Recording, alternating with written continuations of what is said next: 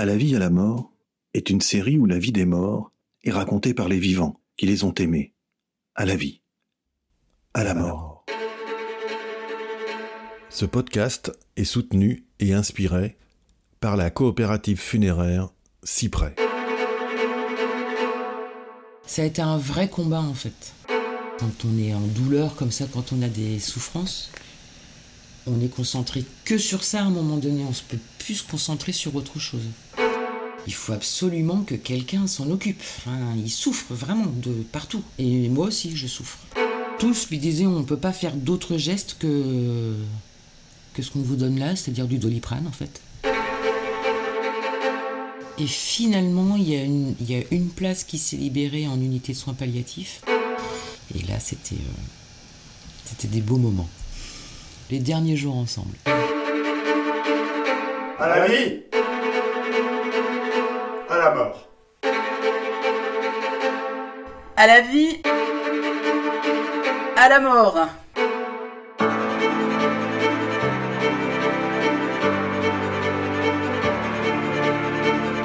Si vous avez raté les épisodes précédents, je vous conseille d'arrêter celui-ci et de remonter à l'épisode 1. Si vous avez un peu oublié les épisodes précédents, je vais les résumer en quelques mots. Au sud de la Gironde, entre deux mers, Florence aime Eric qui aime Florence qui aime Eric. Et ça dure depuis 25 ans.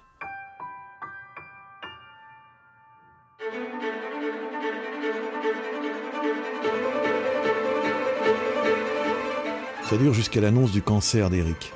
Lui, le comédien, si jovial, si drôle et si charmeur, s'enferme alors des mois dans sa chambre au premier étage. Il ne veut plus voir personne, ni ses filles, ni Florence. Et puis un jour, il descend. Et puis un autre jour, il comprend. Eric remonte le fil de sa vie et se souvient qu'il a l'âge de son père quand celui-ci est mort. Et Eric n'avait jamais pu lui dire au revoir. On n'est qu'à quelques semaines de la fin, Eric et Florence se marient, Eric est enfin en paix avec lui-même, mais en guerre avec son corps. Pourtant, ces derniers jours ne furent pas les plus tristes, bien sûr, il a fallu subir l'acharnement thérapeutique absurde et la dictature des protocoles inutiles, mais les dernières semaines furent aussi celles d'une séparation tranquille, presque joyeuse. Écoutez la réconciliation d'Éric avec sa famille et sa victoire sur son passé.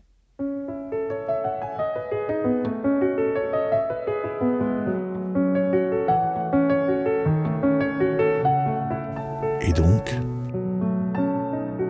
Donc vous vous êtes rapprochés Ouais, ouais, ouais. Avec euh, beaucoup de, de tendresse, de douceur. euh, plus de, de, de rancœur ou de colère entre nous. euh.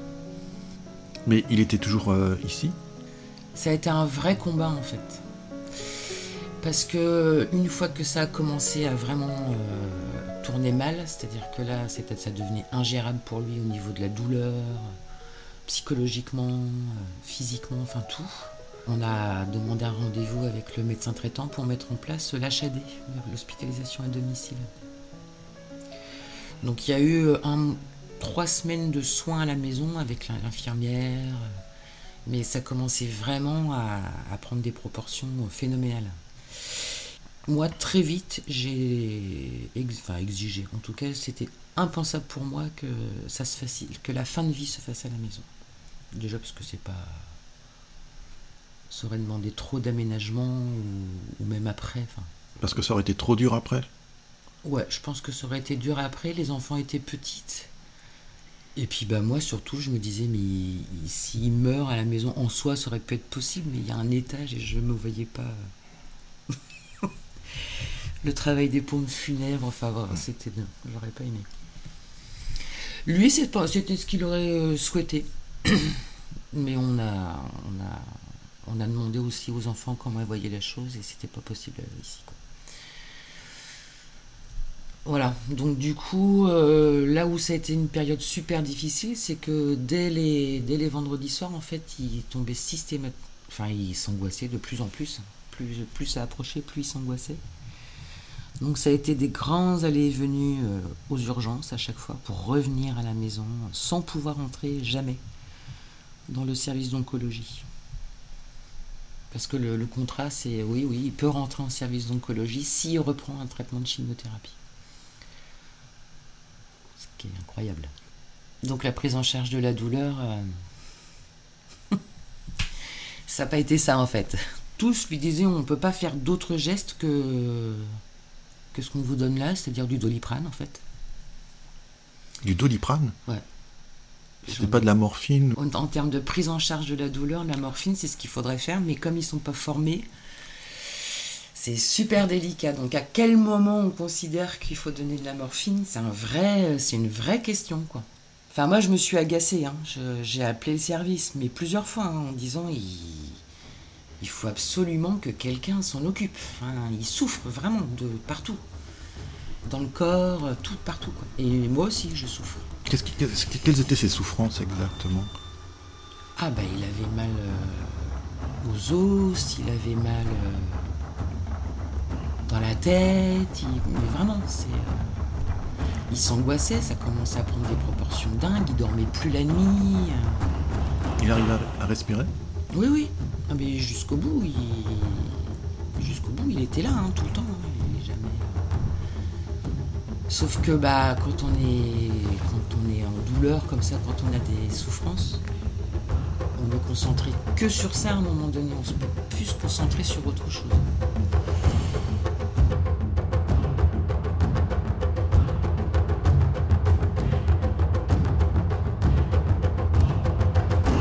Entre la chimio et les soins palliatifs, il n'y a rien. Enfin, il n'y avait rien. Il n'y a, a pas... euh, Ou alors c'est timide.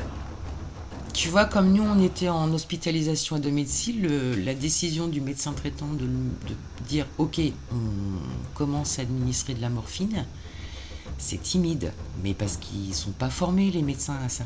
Comment ça, c'est timide? Eh bah, on donne des petites doses et puis on réévalue à chaque fois et on rajoute des doses, mais ça suffit pas parce que c'est pas que de la morphine qu'il faut donner, il y a aussi d'autres trucs pour. euh, je suis pas médecin moi, mais. Donc je me souviens d'une fois où le médecin y allait timidement et un jour, euh, ben, un week-end, donc c'était le médecin de garde qui regarde le protocole, qui dit ah ben non là il faut doubler. Donc hop, on redouble. Enfin, moi j'avais une boîte comme ça remplie de boîtes de morphine. J'en avais. euh, Comme ça, ça fait J'avais bien tous 80 les- cm. Ouais, voilà, une boîte de puzzle, 1000 pièces. Et j'avais toutes les graduations de prise, euh, des longues euh, prolongations, des cours, des. Mais vraiment, j'avais une pharmacopée, euh, j'avais tout quoi. Et tout ça, ça changeait tous les jours et ça n'y faisait rien. C'est une infirmière un jour qui a pris euh, sur elle, qui lui a collé un patch de morphine. Et ça, ça lui a. Ça l'a calmé, mais un temps. Je le vois encore partir de l'hôpital et dire à l'infirmière euh, Merci pour ce que vous avez fait. Mais elle a pris sur elle. C'est-à-dire que s'il y avait le médecin qui le savait, elle aurait pu euh, avoir des conséquences. hein. Et du coup, moi, j'ai passé un long temps à téléphoner à son service en lui disant qu'il fallait le prendre en charge. Et la réponse systématique, ça a été bah, tant qu'il reprendra pas son traitement de chimiothérapie, on ne pourra rien faire. C'est dingue. Finalement, à un moment donné, il est quand même rentré dans le service, hein, parce que là, moi là, j'allais, euh, je sais pas, j'allais appeler les journalistes, en tout cas, j'allais le faire savoir, mais j'allais me battre, ça c'est clair. Mais même le, il a passé 15 jours à l'hôpital. Il continuait toujours à souffrir, hein, parce que je voyais bien physiquement qu'il continuait à souffrir. Euh, ils ont réussi à lui remettre la chimiothérapie. Alors qu'il était, enfin, il, avait, perdu euh, l'utilité d'une jambe, donc il s'inquiétait de savoir si l'autre allait euh, aussi euh, se- se paralyser. Et l'argument pour la reprise de la chimiothérapie, c'était bah, reprenez-la, peut-être que votre deuxième jambe ne va pas se paralyser. Ou peut-être que vous allez moins souffrir. ou- À la vie. À la mort.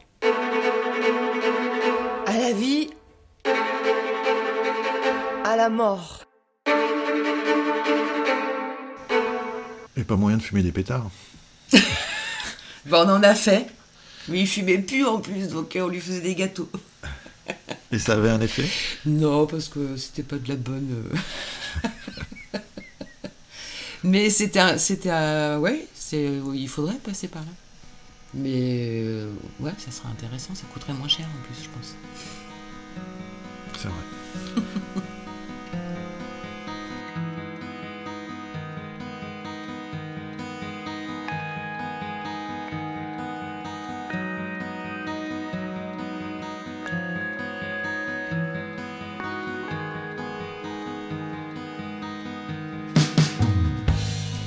Finalement, il y, a une, il y a une place qui s'est libérée en unité de soins palliatifs. Et il est resté 15 jours.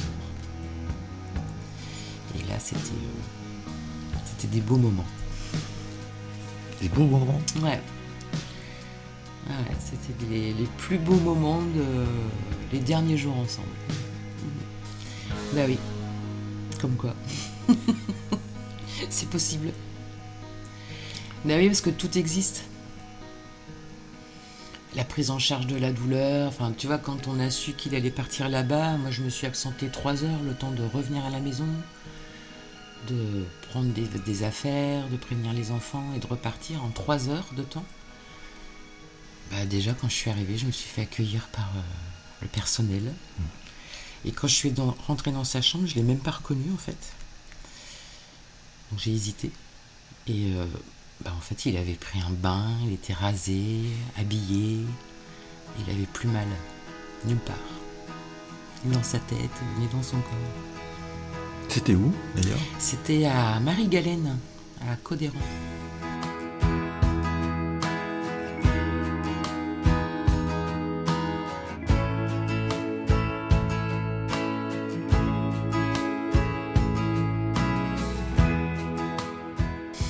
Il était, euh, il était serein. Ouais. Les 15 derniers jours, il était vraiment serein, quoi. On a, ri- on a passé vraiment des moments avec les filles à rigoler, quoi. On faisait des jeux de société, il a réussi à nous mettre une claque au cluedo, tu vois. Donc comme quoi... euh, Il était redevenu euh, Ouais, lui, le cabotin. Ouais, de nouveau le cabotin. Euh, il a organisé. euh, du coup, ça a même été possible pour moi, tu vois, d'informer les copains, de leur dire ça y est, vous pouvez aller le voir. Euh, il est là, il est avec vous. Enfin, vous allez passer des moments assez étonnants. C'est pas parce qu'il n'y a pas de parole qu'il se passe rien, au contraire. Donc, il y a eu des repas d'organiser. Nous, on a mangé toutes les, tous les soirs avec lui. Vraiment, tout est possible. Si à un moment donné il voulait euh, sortir dehors, euh, ça demande du travail, hein, c'est vrai. hein, c'est deux infirmiers par euh, malade. hein. Donc une sortie, bah, il faut rentrer dans la chambre, le mettre dans un truc qui va les lever, mais il suffit qu'en cours de route ils disent ah ben non je le sens plus, et ben on redescend. Et ça, ça peut être fois dix fois dans la journée. Sans jamais dire quoi que ce soit, sans jamais porter de jugement ou même de sentir en eux le- l'agacement, parce que des fois ça peut être agaçant, ça, ça se comprend. Ils nous épargnent de tout ça.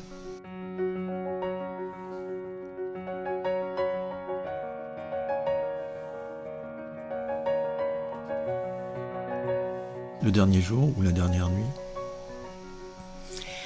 Alors le dernier jour, ça faisait un moment que je lui avais dit que on allait dormir ensemble, parce que ça a été euh, un an sans dormir ensemble. Et en fait, c'était pas facile pour moi de mettre en place parce que j'avais les enfants, moi à la maison, j'ai pas de famille ici, hein, donc il fallait s'organiser avec les copines, euh, avec quand même le truc de, jamais oser demander de l'aide.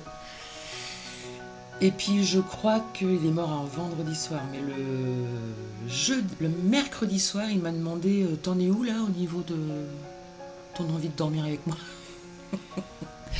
Et là je lui dis Bah écoute, demain soir je le fais. Donc euh, ça m'a pris toute la journée d'aller m'acheter un nouveau pyjama, tout beau, tout propre, de préparer ma petite valise et on a passé notre dernière soirée ensemble le jeudi soir. Voilà, on a dormi. Moi, le vendredi matin, je me suis levée tôt. Et euh, bah, le temps qu'il lui fasse sa toilette, je suis partie chercher des croissants. Et quand je suis revenue, il y avait euh, la directrice de l'établissement avec lui et ils étaient en train de parler tous les deux d'une une éventuelle sortie pour le week-end d'après. La journée et le soir ils repartaient. Donc on était en train de monter ce projet-là, de sortir. Et puis finalement, euh, vers 11h30, ouais 13h, 13h.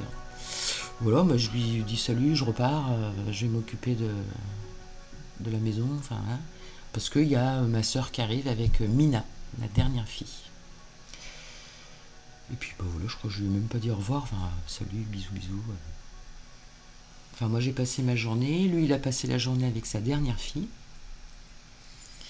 Et le soir, je partais moi euh, un vernissage d'expo et j'allais manger au restaurant et là à 9h30, le service m'a appelé pour me dire qu'il était décédé, tout seul dans sa chambre, dans son sommeil. Et qu'il avait surpris tout le monde parce que vraiment on s'y attendait pas. ouais. Dans son sommeil. Ouais. Ouais, tranquille. Ça faisait, un- ça faisait quand même quelques jours hein, qu'il me disait, je sais pas, là, il y a des fois, je. Je crois que je m'évanouis et que je me réveille, quoi. Donc, euh, c'était une question que j'avais l'intention de poser aux médecins, en fait. S'ils avaient pu observer ça. Et ils m'ont dit, oui, effectivement, il y a eu des petits trucs, mais. On est sûr que c'est. Enfin, on pense que c'est pas ça encore, quoi. Mais lui avait pu dire au revoir à sa fille. Ouais. Sa dernière, comme lui. Enfin, ce qu'il avait, lui n'avait pas fait quand il, quand son papa est décédé, lui il l'a fait. Et c'était super important. Enfin, pour moi, c'était vraiment super important. Donc du coup, pendant les 15 jours à Marie-Galène, euh, j'essayais de lui dire, mais il faut que tu dises au revoir à tes filles là maintenant, quoi. faut que tu prépares là, ça. Donc ça a été difficile pour lui, mais quand il l'a fait, il était super content de l'avoir pu le faire. Il l'a fait comment? Bah, il les a pris, ils sont partis dans le parc et euh, il a discuté avec elle. Je sais pas ce qu'ils se sont dit, je veux pas savoir, mais euh, en tout cas, lui, il était fier de l'avoir fait et, et ses filles elles étaient contentes. C'était génial, hein Parce que dans la voiture, j'avais ma grande qui me disait euh, L'ordinateur de papa, euh, comment on fait euh, C'est toi qui vas le récupérer? Je lui disais Bah, t'en profites, tu vas le voir aujourd'hui. Demande-lui. Donc, je sais qu'elle lui a demandé ce jour-là. Tu me donnes ton ordi, donc voilà, il avait délégué ces petits trucs.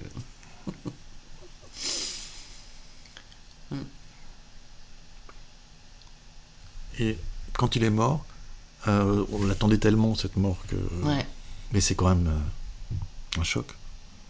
Moi, je vais pas parler de choc. Je sais pas parce qu'on est quand même dans la mort, on est quand même dans l'annonce d'une mort attendue, donc on a tout le temps de se préparer à ça. Vraiment. Dans ma conférence gesticulée, je dis on aurait voulu se séparer, on n'aurait pas fait mieux en fait. Mais nous, on a eu euh, tout ce travail de, bah, de la séparation, quoi. Ce qui fait que quand c'est arrivé, alors évidemment, c'est violent de, de perdre quelqu'un. Mais en soi, mourir, ça paraît pas si compliqué.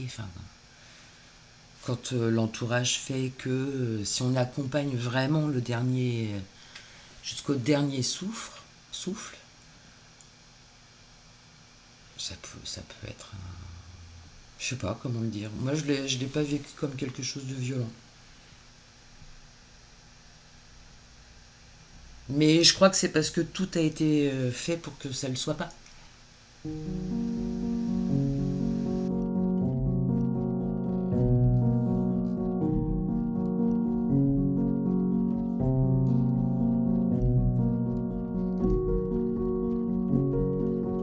n'était pas un choc, dit Florence. Non.